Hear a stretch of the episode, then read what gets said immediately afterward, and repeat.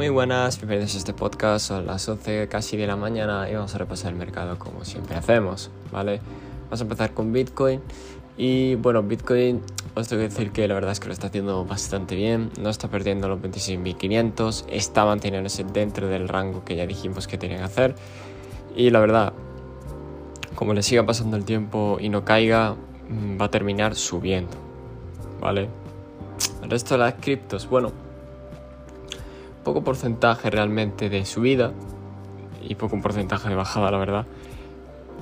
De hecho, no hay mucho movimiento. Lo único que sí es que ayer el, el Elon puso, si no me equivoco, durante. No, puso en, en Twitter el icono de, Doge y la moneda, evidentemente, si os vais al gráfico, pues ha pumpeado bastante, ¿no? Eh, que es lo, lo normal. Pero bueno, eh, un pump más eh, de los que hace Elon, así que no debería haber ningún problema con eso.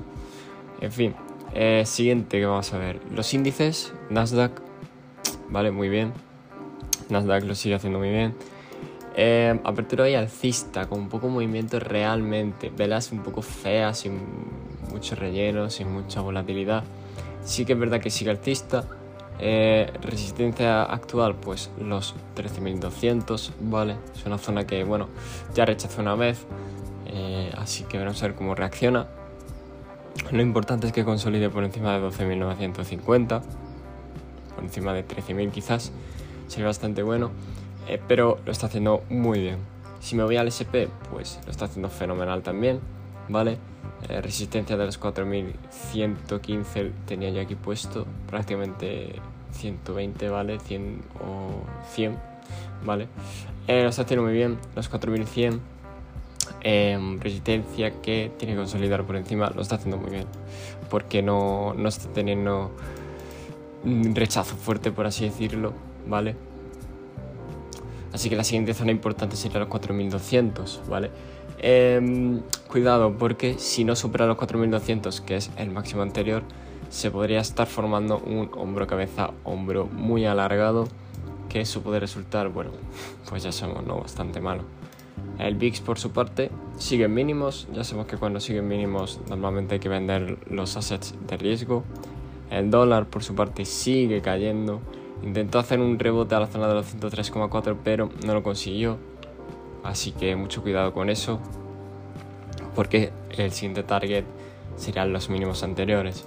El oro por su parte lo está haciendo fenomenal, está ahora mismo contra resistencia prácticamente los 2000-1990, tiene el mismo patrón que Bitcoin y lo está haciendo realmente igual de bien. Entonces, muy bien con respecto al oro como refugio de valor y Bitcoin como activo de riesgo, ¿vale?